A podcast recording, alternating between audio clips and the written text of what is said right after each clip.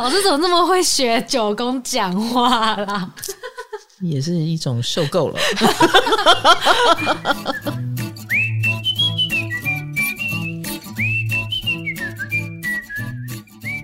嗨，大家好，我是唐阳鸡，不，你是唐阳鸡。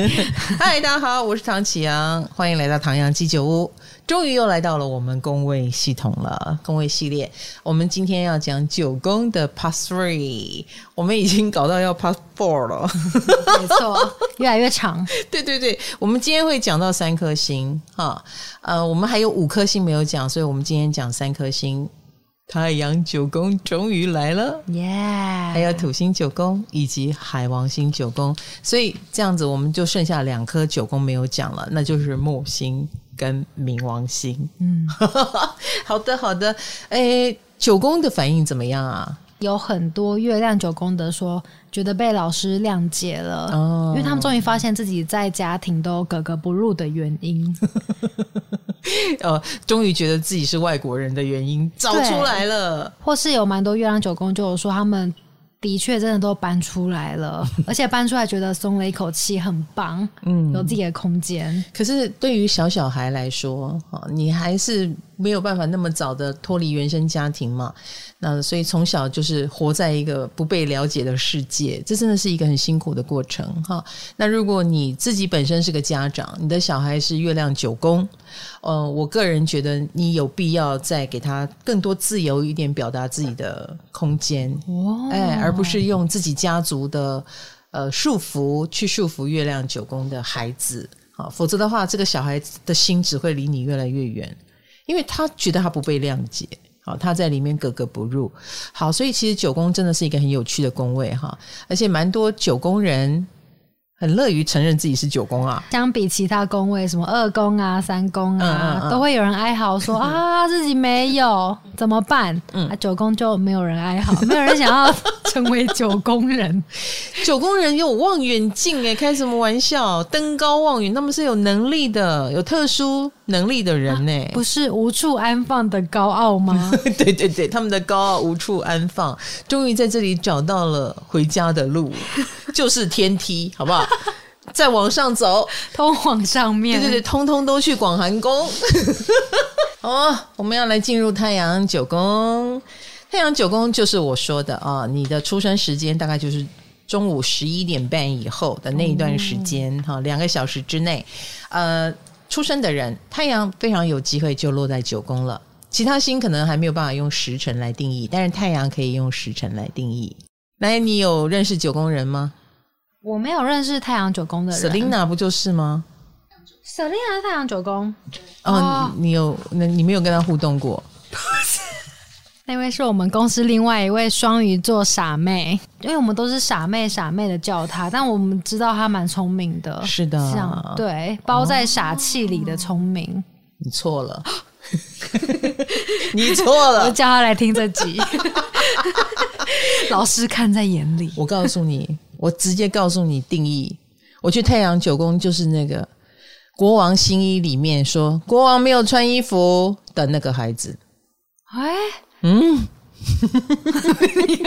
你知道吗？我们就算已经是大人了，我们看得出来那个国王没有穿衣服。可是我们每个人讲他是国王，欸，哎，他这样做一定有原因，我们就会合理化。嗯，我们可能就会不想讲，讲出来一定会被杀头，不可以跟国王讲你没有穿衣服。可是就是有一个勇敢的小孩，你没有穿衣服就是没有穿衣服，就算你是国王，你一样没有穿衣服。就是太阳九宫吗？对，这是白木吗？哎，欸。你怎么可以这样讲话呢？我我白目白目的是我，一个不小心，我觉得太阳九宫的人有点太勇敢了。哦，呃，他们觉得更高的观点或更高的对错是要被在乎的。嗯，所以他必须很勇敢的站出来讲这句话。哎，这就是太阳九宫。Selina 就发生过一件事情。哦，你知道最近不是耶诞节，大家要聚餐哈，然后有的人就会办一个奇怪的呃主题，就是我们来交换你家不用的东西，嗯，但是也许对别人是有用的啊，哎，所以不要特别买哦，我不要你花钱买，嗯，所以每个人就开始找自己家里的东西。那你知道我们金牌童心未泯，嗯，他就开始，我已经想到，我我猜，我猜，我已经猜到了。你觉得他会拿什么出来送？不是航海王的模型，就是拼图。来，来一个。你完全猜对。好，那我问你哦。然后还有还有，他还有新的点子。这个家伙真的是幼稚鬼。他还有人家送他一个很漂亮的，上面刻了他名字的饼干盒。其实那个盒子可以拿来装别的东西，上面签着他的名字哦。他说他他要拿出去给人家，然后他 办公室里没有人，他就把太阳九宫的 Selina 叫进来。Selina 是小小兵，对不对？嗯、小少女啊，她从工读生开始在本公司做起哦。看到大老板来问他问题啊，然后 老板就说：“你觉得这几样哪哪几样比较适合送？”呃，你不觉得很好？你看这个饼干盒，它其实是。有刻字的，刻的很精美。你看这个航海王，你看这个拼图，还是两个都有。你猜对了。然后你知道 Selina 说了什么？Selina 说：“老板，老板，这不是闲置的东西，这是垃圾。”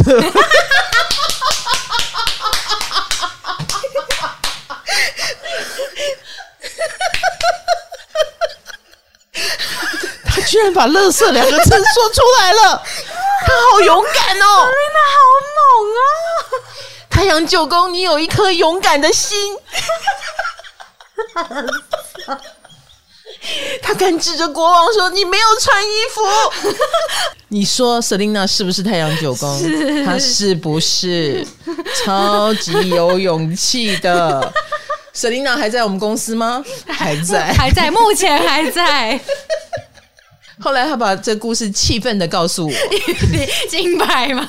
金牌把这故事气愤的告诉我，而我觉得应该给 Selina 加薪，辛苦 Selina 了，相当有观点的一个人，嗯，不畏权势，没错，不会被阶级欺压。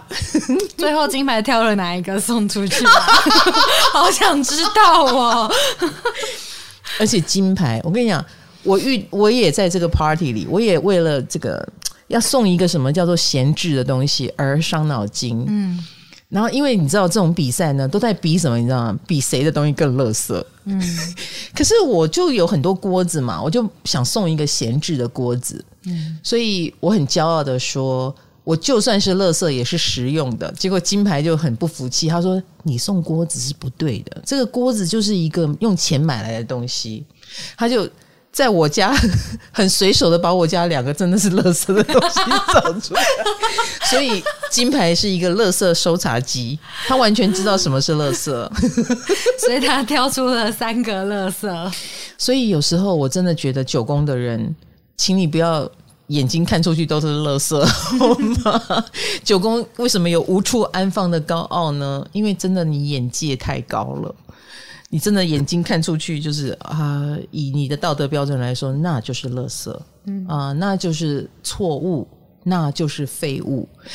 所以有时候啦，哦，我说真的，我如果被一个人肯定了，然后我看到他是太阳九宫，我会觉得很荣幸。哦，就是他他加倍肯定你了。是的，是的，我觉得我被加倍肯定了。我最近被范琪斐访问了嘛，范姐，嗯，敏迪。就来跟我说，他说：“呃，范姐要做我的访问之前，他有做功课，嗯、然后他们就叫他听第九宫，然后听完以后，范姐就说：‘这就是我啊！’ 就我前面半集都在讲九宫是什么，范姐听完就这就是我啊。后来我就跟范姐要了星盘，他是太阳九宫没有错哦。好，太阳九宫怎么访问我呢？他一开口就说：‘啊，我老实告诉你啊，我是不相信星座的啊。’哎。”开宗明义，先告诉你，我不相信，但我觉得你很不错。嗯，你看这个角度是不是有点高高在上？有，有一点啊、哦。可是我很清楚他是九宫人，以后我就不介意了。哦，哎，我有一点知道，他其实是在播我。他拿到一个面试金牌。有一点，我们懂一个人的逻辑之后，你就会比较不要那么的活在自己的剧本里。哦、比如说，我如果用一个正常人的角度，我就会觉得他在伤害我吗？嗯、哦，对，嗯，难道他在批判我的占星学吗？但其实不是，他在称赞我。嗯，他在称赞说，你把一个他不相信的东西弄到他有点相信了，而且他觉得有意思。当然不是只有他一个人太阳九宫，我们还有很多十二分之一的人太阳是落在九宫的啊。是的，嗯，你们就很适合。比如说，他就真的活出了，比如说一个驻外记者，在美国驻守多年，然后今天他又以一个。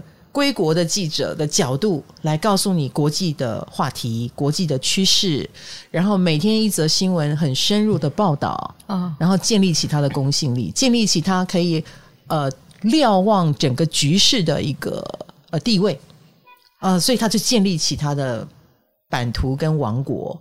很久宫的版图跟王国，那太阳也的确是孜孜不倦的在里面发光发热。就是说，他的心就是我想带给你什么样的概念，我就会以此为目标。好，而太阳九宫也有可能你跟外国是非常有缘的，外国的所有一切，比如说外国人。啊，你可能跟外国人谈恋爱，你也看外国人比较顺眼啊。那或者不一定是你住到国外去哦。我们说月亮九宫就是你整个家是搬过去的，但太阳九宫可能就是会很喜欢出国，到处看看，或者是呃，他会挑一个他很认同的地方留下来哦，然后好好的吸取它的养分。嗯啊，那个太阳九宫也能够把这些异国的养分变成自己的养分或自己的卖点。嗯，那因为我们刚刚讲，他是在这里发光发热，所以在外国人眼中，他是一个很称职的台湾人；在台湾人眼中，他是一个很称职的、跟外国关系很好的人。诶，那太阳九宫呢，会不会在国外比在国内更受到重视？不一定。不一定，我刚刚讲过了，他带着国外的资源，他回到本国一样很受重视啊。嗯啊，所以太阳九宫是一个管道，它是那个一零一里面的电梯，他运输知识，是是是是是，他把上面的知识放下来，然后把下面的东西拉上去。哦，他很乐意扮演这样的一个角色，然后让大家可以登高望远，然后也可以把上面的东西往下拉，哦、呃，变成一个知识或者是一个。呃，事物让一般的人也都能够接受，所以太阳九宫的人超适合当外交官的，因为他不会失去本国的骄傲，他不像月亮九宫，月亮九宫是想要融入异国文化当中。哎，可是太阳九宫是，比如说我很骄傲我是台湾人啊，哦，我在美国的这个地方我很骄傲我是台湾人，然后我回国以后，哎，我又很高兴我曾经驻外二十年哦，这些都是他的经历，然后他也会好好的善用它。那当然除了呃太阳九宫有这个性格或这个特质以外，他们通常也都是有远大的志向，听起来就是蛮天真的感觉。嗯，当然不是说呃天真也有一点哦，天真乐观，因为九宫有射手的特质嘛。嗯啊，有时候你听他讲这些远大的志向，你也会一笑置之，因为听起来有点不知道可不可行，不切实际。对，有点不切实际。可是我跟你讲，九宫的幸运就幸运在有时候还真的会实现，所以另另外一半也通常会支持他的梦想。不支持也没有关系，他自己也可以慢慢的啊，就往他自己的梦想方向前进。所以他们有时候会创造出，嗯，旁边的人看起来觉得不可思议的一个能量场。好，我讲的是好运的，好运的，对，好运的。我们不可否认，嗯，有远大梦想的人，他不一定有能力实现，对不对？所以他们会不会有可能想得多，做得少？他不，他我觉得他不是做得少，他只是做不做得到哦。他不是做的少，他也有努力啊。所以有一些九宫人的确就有点拉惨，就是说平常他很有自信的样子，然后会大放厥词。比如说，我想要成立一个什么样的组织，然后我希望所有的人都成为我的徒弟。假设他的梦想是这个，就最后并没有，他没有那个能力撑起这个场面。他想当教主，但他撑不起来的话，嗯，很可能就会变成拉惨。那你想想看，九宫的人是多么高高在上的心灵，他们不能接受自己很邋遢，对，不能接受。那你觉得会怎么样？很可能就会销声匿迹嘛，嗯，很很可能就会变得很低调，然后或者是他学会了谦卑这个课题。嗯，所以你知道，太阳九宫的人的一生当中，一定会有那么几件挫折，呃，是会让他慢慢的知道，好像不能太骄傲哈，嗯，哎，慢慢的。一点一点的放下，放下，放下你那个过度高傲的自尊，嗯，有时候太阳，所以太阳九宫不见得会觉得自己的人生是顺利的哦。哦，呃，其实，在我们看来是顺利的，已经比你我们以为的人生，你已经更超前了，你已经更放大你的能力了。但是对他们来说，呃，这是一个挫折的过程，因为他可能想的更远、更高，我应该可以做的更了不起，怎么只有这样呢？诶，如果你要用挑剔的眼光，太阳九宫的人其实蛮挫折感。好喽，所以回过头来，呃，我们还是要讲说，你要合理的运用太阳九宫的幸运。嗯，比如说你可以有志向，但是不要去挑战不可能。但是他们是不是很爱挑战不可能？他们很爱挑战不可能。哦，叫他们务实一点。有些不可能是他一看就知道不可能，但他，他自己也知道。哎，他自己可能是知道的，但他依然想去试试看。哎，这就是九宫人的执着跟执念。他要自己撞破墙了，他才会知道不行。因为他们有一个信念在嘛，他们那个信念就是：我这么努力，我就不相信我过不去；或我这么善良，我怎么可能遇到坏事或坏人？啊，这个信念其实有点不切实际。我说真的，嗯啊，因为一没有一条道路可以走到白，或一条道路走到黑，没有这种事。哎，但九宫的人有时候会有一个天真的相信。好。你还查到什么资料呢？如果一个没有信仰的太阳九宫，很可能对于什么新的思想啊、新的观念都会照单全收，哎，不管对错。呃，你这样子讲，他就是有一个评价在，就是把他们讲的很笨似的。但其实九宫人不笨，他如果会照单全收，是因为他觉得他有判断力。哦，他是他心里有一把尺，他才照单全收，才不是因为脑波弱。可是的确。呃，我们外面的人有时候会觉得太阳九宫的人好像脑波弱，是因为他相信的时候非常相信。我们刚刚讲那个执念，嗯嗯，所以一个太阳九宫的人也非常可能是宗教界里面的活跃分子，他们甚至有可能就会成为我们刚刚讲的那个教主，因为他是以教主为目标。我来信这个教的目标不是为了当小小兵，我是为了活出这个宗教的风采。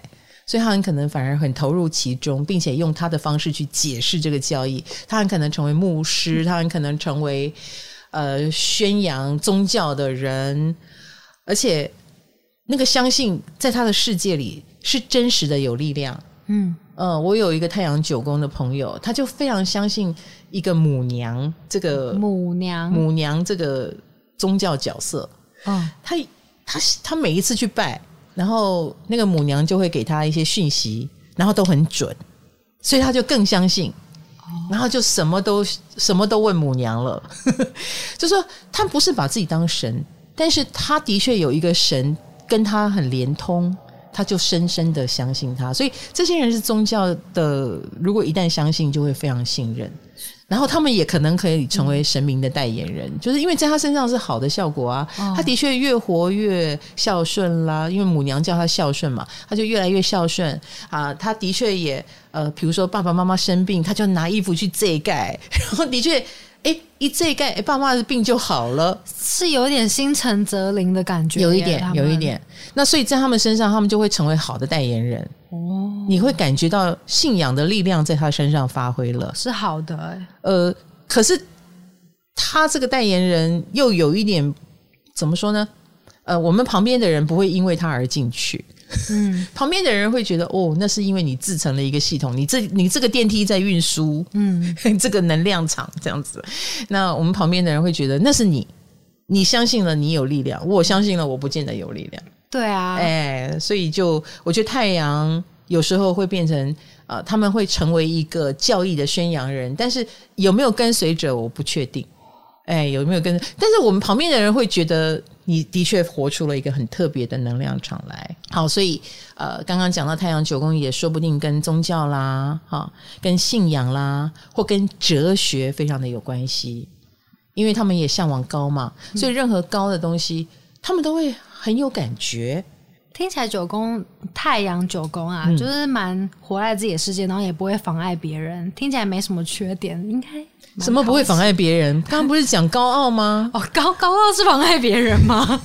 高傲有一点妨碍别人，因为这份高傲会使他们身上飘散出很强烈的老师的气息。哦，而且有一些人会很自觉的觉得我可以教你。就是人生角色，如果很多人的角色是我这一生是谦卑的学习者，嗯、我就是一个学生，我要到处看，到处学。那太阳九宫的人就觉得自己是个老师，我什么都可以教你，嗯，我可以指导你，你这件事就是这样做啊，这么严重啊？有太阳九宫的人，或者是呃，会说，哎，你这样做是不是因为什么？我有没有说错？我没说错吧？这个是什么意思？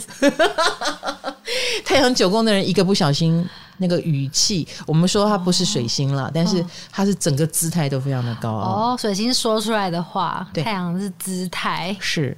所以对于比较敏感或者是自尊心比较高的人来说，太阳九宫的确很惹人厌啊。所以 Selina 藏的很好嘛，她如果没有这个藏的能力，她一定就是一个很拽的小女生。她平常的藏应该是她的双鱼座很厉害的关系。哎，双鱼可以藏起我的高傲，小小心心的使用它。嗯，而且我在想，当我们把它当小小兵在使唤的时候，说不定太阳九宫心里想，哼，哎，对耶，他其实把小助理这个角色做的很完美，对，他做的蛮好的。太阳九宫一定很聪明的，他们一定是聪明外露的人，是，所以他们才会有自信，觉得自己可以指导别人呢、啊。哦。所以很多的太阳九宫，不管他的信徒有多少，他们通常会是小组里面或他那个领域里面的小小意见领袖，然后就培养了他。诶，我好像可以收服这些人，那我就多收几个信徒吧。嗯嗯，然后而且太阳九宫的态度又很拽，别人也蛮容易就相信了。态度很拽，他会相信他。而且他们身上也也的确有一些神机啊。刚刚讲的心想事成呢、啊，他举一个神机，两个神机，你也蛮容易就进去他的世界啊，啊，只是说信徒像我这种意志比较坚强的，我就不太容易进入他的世界，我只会觉得拽个什么劲啊，哎，好有自信哦，这是个普信男普信女哎，如此的普通又如此的有自信，到底怎么来的呢？是的，啊，有时候就是太阳九宫来的，但是这个就是信念产生的力量。有时候真的就把一个很普通的人拱成一个蛮厉害的人，也不一定。所以，我们从九宫身上是能够学习到你要对自己好一点这件事。哦，好，那当然不是说所有的太阳九宫都是拽不拉几，或者是只有这个特质。有时候他们的确也很清楚，他们需要拿出凭证来。所以，比如说我们讲的那个外交能力，他真的就是会去国外置产啦。嗯会嫁给外国人，或娶一个外国人回来啦，呃，或者呃，的确，他从事的就是文化的产业啊，比如说出版业、教学，嗯，或他真的就是去念哲学，而且哲学对他来说不虚无，并不是虚无的，他念得很开心啊，呃，或者是念神学，成为了一个真的在这个很高的领域为大家服务的人。那这些人的高傲就得到释放了。我作为一个最高学府或殿堂的传道授业解惑者，那我就要谦卑一点，因为学问是更高的。所以他们遇到更高的人，他们是愿意谦卑。那他们在国外，诶，可能也会谦卑一点哦，因为就不好意思拽了嘛。人生地不熟的，什么事都是要从头学起，他就会变成本国的代言人。他们就是文化大使吧，应该这么说。好，所以这个是你们最好的活出风采的感觉。那如果你是各行各业的太阳九宫，你也很适合跟海外的品牌有连结。然后这个太阳九宫的人，如果出到海外，比如说太阳九宫的日本人到海外去，他们就会穿和服，就是很坚持，喜欢自己的文化，把文化符码很大方的展现出来。哦，哎，所以。他在外国人眼中就是一个很道地的本国人，然后他在本国眼中就是一个很道地的把异国文化放在自己身上的人，嗯，这就是太阳九宫。然后他两边都游刃有余。嗯、OK，所以太阳九宫的人，我只能说了哦，不要太高傲，这样就好了。绝对的一个不小心会飘出很高傲的感觉。好，我们第二颗星要讲土星。土星这一颗有压力的心，压到了高高在上的九宫，感觉很矛盾哎。在他们脑里每天有冲突，自我冲突。我该高傲吗？还是我要谦卑？哎，一零一的顶楼 有一个阻尼器，你知道吗？哦，你说防止地震的？对，嗯，那个阻尼器就非常的土星九宫哦，没有这个阻尼器坐镇。一零一地震的时候还得了，我们就会很担心它会摇得很厉害嘛。嗯，我们现在随便都有机会住到十几二十层楼，就觉得地震很恐怖，更不要说一百楼了。但是这个土星的坐镇就会让这个楼不要摇。好了，我要说的是，九宫一定拽嘛，嗯，这是一个拽屁宫嘛。对。土星落到这里也拽的，也拽吗？也拽，不会削弱他们的拽哦。怎么会削弱？土星怎么会削弱？土星又更加重了他要要拽的必须，晚年才拽，所以他要付出努力。哦，他会为了拽这件事付出一生做努力。为了拽，他在拽一件他觉得很重要的事，嗯、然后拽一个。呃，他愿意付出一生来拽的东西，有一个使命感。嗯，哎，这个土星很有使命感，所以他就会把文化使命背在他的肩上。所以，如果你觉得这个人有一种传统的感觉，因为土星嘛，那是因为他觉得传统需要他来传承。他们的原因比较沉重一点。呃，你觉得这个很沉重吗？有一点蛮有压力的。不会啊，所以这就会造成了他性格当中有某一种老派。哎、哦欸，这个是我说的啦哈，但是土星九宫的人可不承认啊。他是以传统为荣，以传统为傲。该不会整个人都蛮传统的吧？也不会。比如说，你可能喜欢戏剧，那土九的人会，我喜欢戏曲。更上一代的啊，更上一辈的，然后你不懂得领略它的美，我来教你。我甚至于投入其中，哎，老派的美。呃，可是我要讲的是说，他是有意识的把这个传承的压力压在自己身上，不代表他这个人很老派，不代表他自己就要穿得很很土里土气啦，然后很上个世纪啦，不是的。但他觉得，呃，上一。上一代的文化魅力是很足够的，它不应该被丢弃，它应该被好好传承下来。哦呀，所以有时候他们的作品当中就会有很强烈的文化使命在里面。他们是文化维护者，是的，我觉得是哦。哦比如说林怀民，嗯，哎的云门，对对，林老师啊、嗯哦，然后我还有几个是那种。呃，命理学里面的大师，他们也是土星九宫哦，所以他就会好好的去把什么八字啦、姓名学啦，而且他是呃身体力行的苦行僧啊，嗯，不断的投在这个行业里面，一个一个客户的见，然后一遍又一遍的告诉你。呃，什么才是对的，什么是错的？哈，那些什么很新派的说法，他并不以为然；或老派有什么地方需要改革，他也很愿意去改变它，然后收集了大量的资料来佐证他的立论。哦，很愿意改革，因为我以为他们是比较古板的人，一定也比较古板，而且他们古板而不自知。哦，九宫是不自知的，对对。他们身上飘散出这种很古板气，可是我觉得别人也会原谅跟同意，以及觉得有魅力。嗯，因为他们看起来真的很虔诚啊，他们在他们想要去达成的这个世界里是虔诚的，是努力的，是用功的，你会被他感动哦。所以他们作为一个呃呃文化工作者，其实是文化工作者，坚守一个文化的岗位，你不觉得这很值得感动吗？那当然也不是说所有的人的事业啊、工作都跟文化有关哈，他很可能只是一个很普通的贸易公司的经理，嗯，可是他身上一定有某一种老派的作风，比如说过年过节就一定要吃什么，呃，有一个什么样的仪式感，喜欢听黑胶，呃，或者类似跟祖父母拜年，小朋友要跪下来，呃，三拜九叩啊。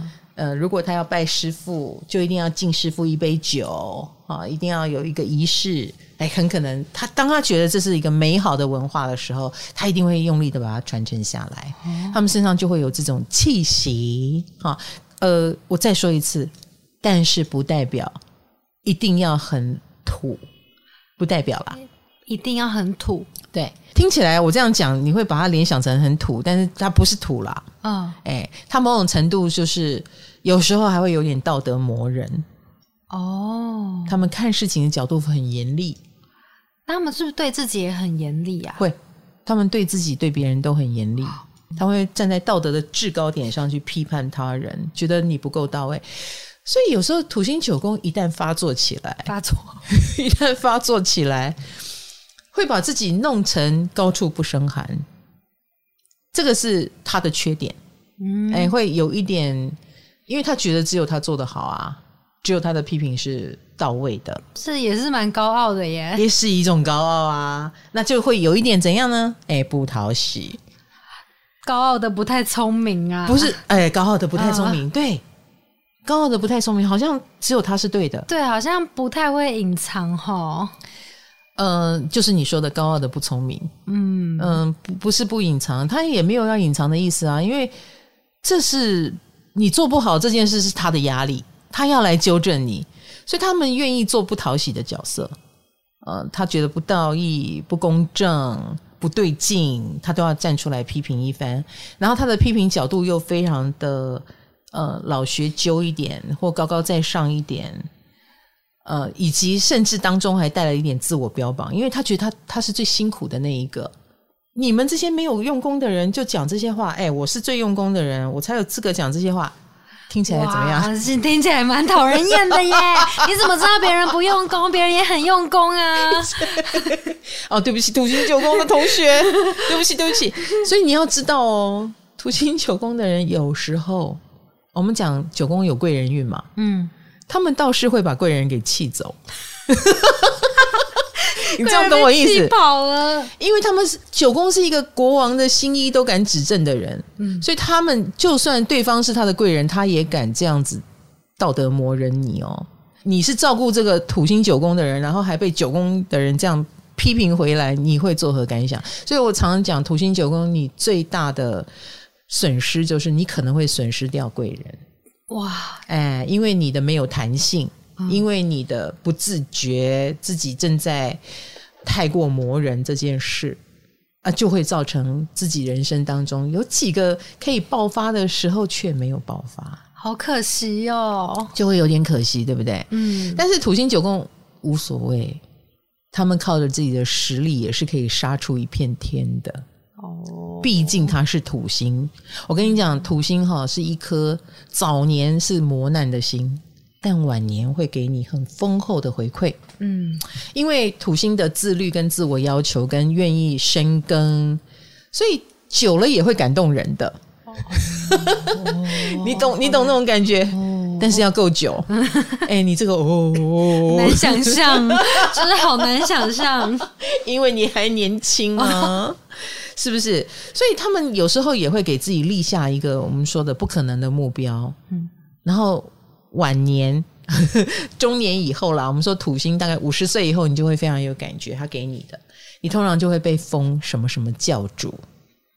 一般来说，九宫强的人一定都有机会当教主，嗯，那只是说土九的人要到晚年才会变成教主。好，所以为你的信念努力吧，土星九宫，但是不要太过僵硬。要有一点弹性，这是我对你们的期许。听起来他们是不是也蛮不喜欢冒险的呀？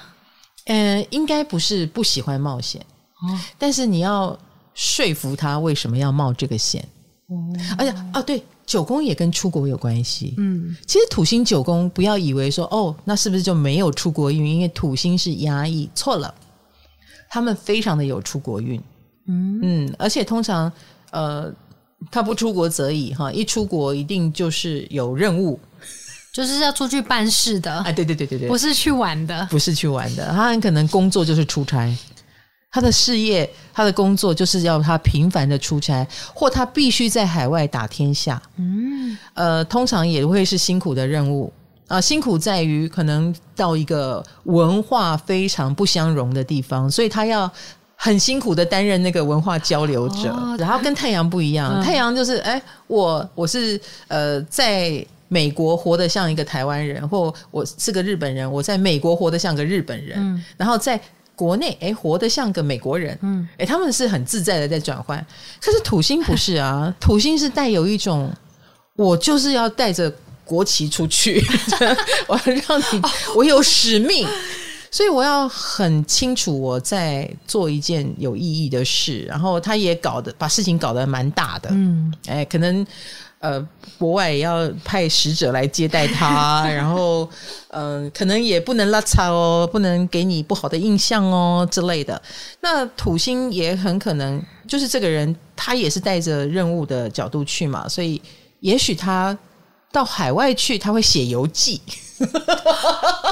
好沉重啊！认真的，一定要写，就是好好的记录下来。嗯，哎，每天写日记，这不是普通人能做到的事，啊，很难呢，这很难。出国又这么累，就是。但是他们就是会把它记录下来，或他们就是那个被派去盖工厂啦，啊，然后去呃把制度建立起来啦，嗯、然后还要跟当地人交涉啦，所以最苦、最辛苦的这个阶段，都是土星九宫的人在承担的。所以他就不太可能轻松的玩啊，嗯，他们出国就是任务。那回过头来说，图九的人也很适合担任什么，你知道吗？规划旅行者。哦，因为他们不会在旅行中放松啊。对，没错。他就是要有板有眼嘛，嗯，我们很多人出国就是放松，然后没有行程安排，睡到中午自然醒，然后下午去也那个市场晃一晃，然后就回到饭店就不出去了。嗯，土九不是这样子的，土九要有意义，所以土九的人如果去旅行，他就要安排了早上几点吃东西，然后如果你要休息，可以休息到几点，嗯，然后我你还想混？不行哦，我们只有三天。这三天里面，我其实已经安排我要看哪一个展览了，我要去哪一个博物馆了。你一定要挪时间给我。所以，如果你想要游一个有意义的旅行，请找土星九宫。哇，他会把你规划的很好，好有安全感。哎，你就跟着他就对了。他很很负责任，然后他也会让整个旅程是有意义以及辛苦的。可是你一定不会想。我不想跟着木土星九宫，我也不想跟着木星九宫，你就是不想跟他们。嗯，我跟一个日久 OK 啦，太阳九宫 OK 了，太阳九宫会很高兴的介绍异国文化给你啊，他们会是一个，他们会是一个很好的导游哦。对，所以你知道九宫也跟导游有关系，哦、真的，你你你很适合当导游，说不定旅游业也是你可以发展的。嗯，对。呃，就好像司机有时候也是导游，就是他们都是一个通道，嗯啊、呃，一个串联者。好，那图九就是他有任务的感觉，所以出国对他来说不轻松。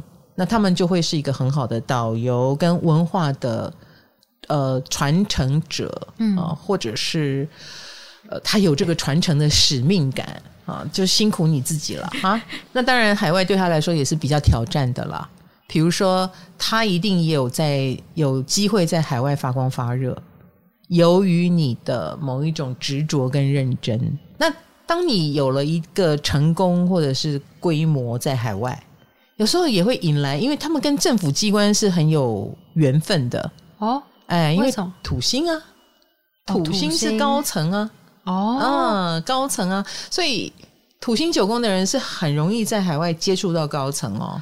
海外的高层听起来很强，呃，或者是他们动不动就跟他们的什么政府机关打交道，比如说你的事业就是要跟政府交涉的事业，嗯，然后所以那一国的政府的某一些规定对你来说，就是你一定要符合他的规则，你才能够在那边发展的很好，嗯，啊，呃，所以图九的人就不是很轻松，他们会比较辛苦。但是是有成果的，嗯，而且他们成果也是来自于他们手法，呃，来自于他们自我克制，嗯，呃，来自于他们不会造次，不会因为自己是外国人而造次，啊、呃，所以他们在海外的版图通常也很稳固。这就是土九的幸运吗？某种程度是。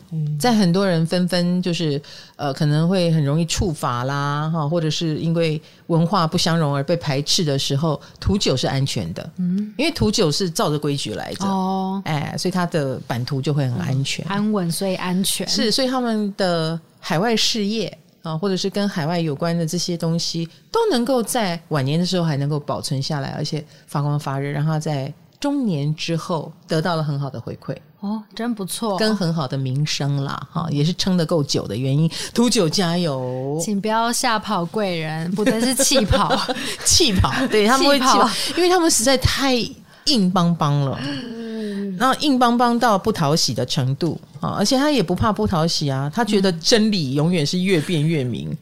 哦，这听起来就超不讨喜的，超级。超级的。老师怎么那么会学九宫讲话啦？也是一种受够了。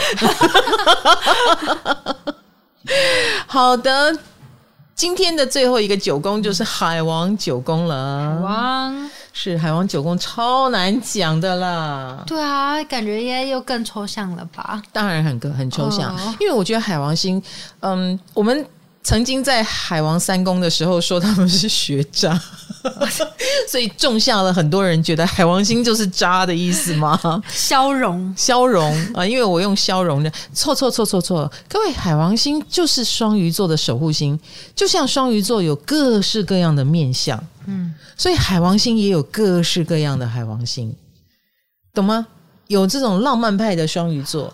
也有精明派的双鱼座哦，有消融的海王星，也有味道散发的很远很远的海王星。哦，海王星是一个变色龙，所以它落到了九宫。海王九宫的人就是文化的变色龙，什么意思？好抽象哦，超级抽象。他们到哪里都活得像那里的人。哦，他们不会像。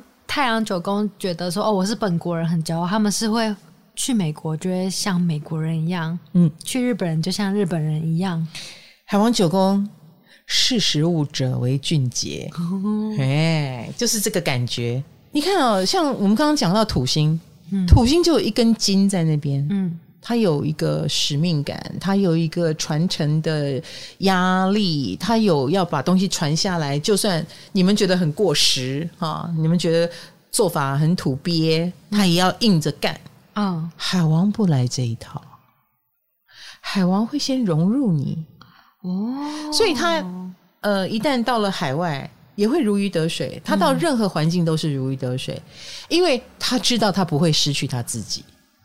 他知道他不会失去，所以他可以很尽情的融入。他很快的就会有你的口音，他很快的就活得像你，好厉害耶！是，但他从来没有失去过自己。哦，嗯，所以你会觉得海九的人，呃，有某一种热情，那个热情是他很愿意参与他当下所感觉到的一切。所以你知道，我觉得海九的人到哪里都可以活得很好。比如说她是富家女，但是呃，她出去海外要自己一个人打理，也不没有没有用人了哦，也 OK 哦，她很快就可以上手了。嗯，然后谈一个恋爱，要要让她变成一个悲女，诶，她也可以忽然间会洗厕所哦。就是海九的人，他想要变成什么样的人都可以，好有弹性的人生是。所以有时候我我常在想，因为我们看到的不见得是他的真貌跟真相，哦、我们看到的有时候是他演来给我们看的一个人哈。嗯、呃，当然我们回过头来，我们不要讲这种这么玄、这么神奇的哦，因为呃九宫也跟海外运有关系嘛。啊、嗯，他们通常是会为了艺术的原因而奔赴海外，比如说我去海外呃学艺术啊，或者是在海外我的艺术能力。呃，或天眼会被启发哦，在海外反而艺术能力会比较好哦，会比较好哦。然后他也会带着这个呃海外的艺术美感或艺术上的呃感知啊、哦，然后回过来成为国内的大师。嗯，呃，海王星也是牺牲奉献，嗯，不要忘记了啊、哦。所以他们在海外也有可能，我们讲海王星的双面性。他也有可能在海外是容易受到伤害的，容易受到伤害哦。是也要小心这个部分哦。哎、哦，所以你可以透过一些一次两次的经验去感知到自己是幸运的还是受伤害的。他们两个两种都有，有两种特性都在他们的身上，所以类似，比如说在海外有机会遇到什么抢劫的事啦，啊，受伤的事啦，都非常有可能性。好可怕哦！有海王星，哎、嗯，不是啦，应该这么说，哦，就是他们会有奇怪的海外运哦，有有有，因为它是三王星，不要忘记了，嗯、这是我们讲到的第二颗三王星了吧？对，三王星都是非常的有特色的，嗯，那这个都不可轻忽，因为三王星带有命运的力量啊，比如说你特别的感觉到哪一个地方是你的前世今生，那前世今生的感觉这么的强烈。他有没有可能也有前世的恩人、前世的仇人在那边等你？哇塞，类似像这样子，出国好好玩哦！哎，你忽然又高兴起来了？怎么他们的比较好玩？有那么一点哦，嗯，所以他们通常如果到海外去，那些都是他们魂牵梦系的地方，嗯，然后也可能在那里有一些不同于常人的体会，哎，对，然后在那边遇到，嗯，也许。照顾他的房东太太很像他的奶奶，他就觉得很像我的奶奶这样子。然后在那边的生活经验，通常也会带给他很特别的领悟。那不知不觉在那边就生活很久，或不知不觉又被那个生命的浪潮送回来。嗯，所以对他们来说，出国这件事有时候不是自己能控制的啊，很可能也是生命带给他。比如说，爸爸妈妈梦想着他要。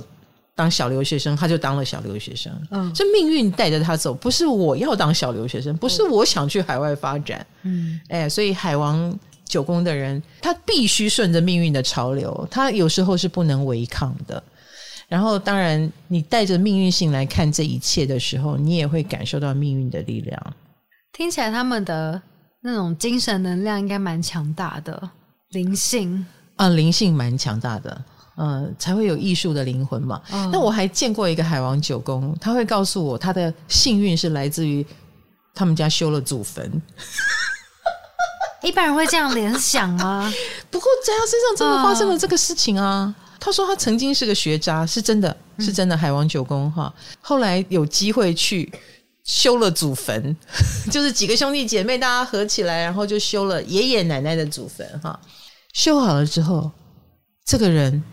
忽然学业突飞猛进，他自己都无法解释。其实可以解释，因为刚好那个时候遇到了电脑时代，嗯，然后有了电脑，他他就忽然间对电脑是感兴趣的，哦、他成了第一批走进电脑世界的人，啊，然后他就在里面自学，然后学的比老师还好，因为老师是不懂电脑的，对，那个时代的老师不懂电脑，怎么教他？他是。刚好是个青少年嘛，他的第一批接接触电脑，然后自己摸得很开心。回过头来，他变成学霸了。他那个海王的力量实在太强，然后他把一切归功于修了祖坟。没有，就只是命运，命运性。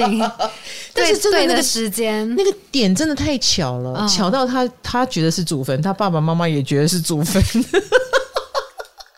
你看这个很九宫吧，这也很海王吧？哦，我觉得他会这样想。对。他也会这样想，嗯、而且他一旦这样相信，他就学霸到底。嗯，他是一路就开始被保送哦，然后念到硕士。所以海王九宫的人，嗯，你的信念很重要，你的信念深深的影响了你。我讲信念很抽象，可是我刚刚那样讲完，你就知道什么是信念了。嗨、嗯，你也想做 podcast 吗？快上 First Story，让你的节目轻松上架，无痛做 podcast。哦，我也见过一个海王九宫，超执着的。他是一个狂热的追星者。嗯，我如果讲出他的身份，你们会吓一跳哈。他是一个很有名的节目的制作人，可是他就算那么那么的忙，他每个月在疫情之前，他每个月都要去一趟日本。他有很重要的追星的行程要完成。那为什么是这样子呢？因为在在他。有一段婚姻失败的时候，他非常痛苦。然后他因为看到一组偶像的表演，他被救赎了。好，我知道很难想象哈，我们一般人也很难想象，就是我很痛苦，然后看到偶像的表演就被救赎。我进不去这个世界，但是他进去了。啊，他他觉得只有他们能救他，所以他开始追这一组偶像，这是他的信仰，他的信仰。然后他就养成了每个月去一次，因为他们可能会办这个活动、那个活动、这个演唱会、这个演唱会。他只要出席在日本的某一处，他一定会不辞辛劳的奔去，每个月去一次，然后买足了他的周边商品。然后去的当然是不同的城市啊，不同城市他就去不同的城市，因此而练了日语，因此而懂得他们怎么样去买票啦、订票啦、订房间啦。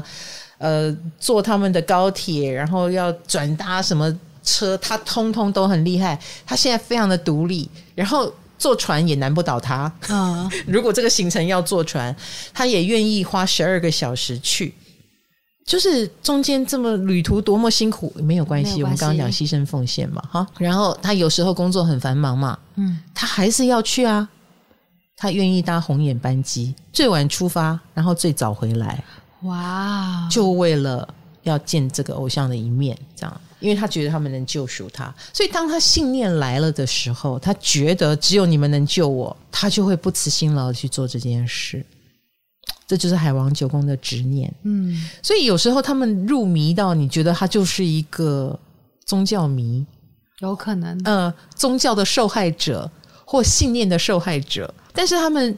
乐在其中，嗯，因为他们感受到的或他们经验到的是我们看不见的那个无形的力量，嗯，而且他的确得到重生啊。海王三公叫学渣，他们 海王九宫就是这个部分有可能在我们旁边是不解的，就我们进不去他的世界。有时候我们不知道你在相信什么，哦，然后他们也说不清楚，或者他们表现的太狂热了，以至于又有距离了。可是他们很相信那些东西，的确可以帮他们带来好处。会会，哦、他的确在里面感受到了神奇的力量。嗯，那就好了。要要要！所以海王九宫怎么说呢？你的渲染力是够的哦。嗯，我们旁边虽然看不懂，但是如果你也进入他的世界，你跟他一起感受那个狂热，呃，我们就会感受到，哎，好像真的有这么一回事。但是一跳出。海王星的回圈，我们从旁边看又觉得神叨叨。海王九宫的人怎么这么神叨叨？而且他们神叨叨的范围非常的广，嗯，是穿梭前世今生的那一种。哇！比如说，我为什么对这件这件事有感觉？他说不出原因，嗯，也不是因为这个道理说服了他，也不是因为什么说服了他，他就是冥冥当中感觉到的。所以怎么说服旁边的人？但是他这样子做的决定会是对的吗？没有不对啊，他他在里面混得很好啊，嗯，哎，他有他的一套逻辑，外面的人看不出来的逻辑哦，啊、嗯，所以，我只希望海王九宫的人知道，我们外面的人看不懂你，这样就好了。但是你在你的世界里有一套你的准则跟逻辑，嗯、然后这个准则跟逻辑比较跟天有关系啊，是天国来着，天国的呼唤啊。我们讲到神。像对我刚刚说的那个人来说，他的偶像就是他的神。对，哎，就是神，不是我们说的一定是什么佛陀、耶稣，不是这一种的。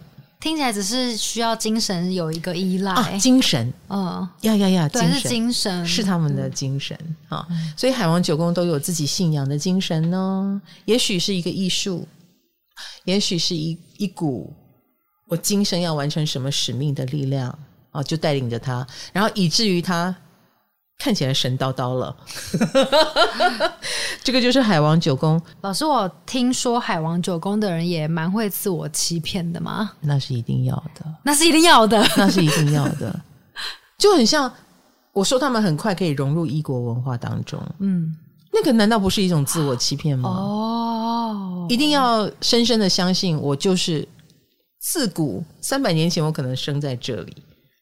的确是。啊，然后他感受到那股熟悉感，然后他就忘我了，他在里面就忘我了。啊！对，他们很能忘我，比如呃，如果他是个创作者，嗯，他很可能会忘记吃饭。哦，是这种，嗯，也许也许，或者是他曾经在本国扮演的一个角色，可能是一个很本国的人，嗯、然后他到国外去，他可以把他本国的那个东西都抛掉，就那种 local 感都没了，哎，都都没了。他完完全全的成为另外一种人，他可以，他做得到。可是，如果他有机会再回到本国，诶，他又会回来原来的样子。哦无为和，嗯，就是变色龙，疆界的变色龙，文化的变色龙，能够很融入任何领域的变色龙。哦，哎，这个这个就是要有忘我的能力才办得到的。嗯嗯，好，不知道各位会不会觉得太抽象？海王九宫真的比较抽象，比较抽象啊、哦。嗯、呃，但是我相信海王九宫的人应该可以感受到我说的那种命运的召唤跟前世今生的力量，以及他不能解释为什么那些异国文化让他着迷，嗯，那那些经验在他身上有不可思议的推动力。啊，这一点欢迎大家来跟我分享，好不好？欢迎九宫的人分享。那至于木星九宫、冥王星九宫，就等到下一次了。不要觉得呃，他们好幸运哦，可以比较长。没有，我每一段都很长。嗯，希望大家可以进入我们九九宫，本来就是一个很抽象的宫位，但不要忘记了，有星落九宫就是比别人幸运一点。已经比别人幸运了，这是一个开阔的世界，这是一个跟精神领域很有连接的高我的世界啊。那怎么样把高我演绎的很好，又不会让人不解，不会让人讨人厌，是我们九宫人一生的追求。真的，真的，不不不，不要让别人听不懂，很重要吧？对，你的道理才能够传下来。嗯，不要让别人讨厌，很重要吧？请说人话。是的，你讲的很对。好啦，今天九宫就在此告一段落，我们就期待九宫 Pass 四好吗？呃，下一次要讲什么宫位呢？我们还在思考哦。那敬请期待我们的宫位系列《唐阳鸡酒屋》，我们下次见了，拜拜。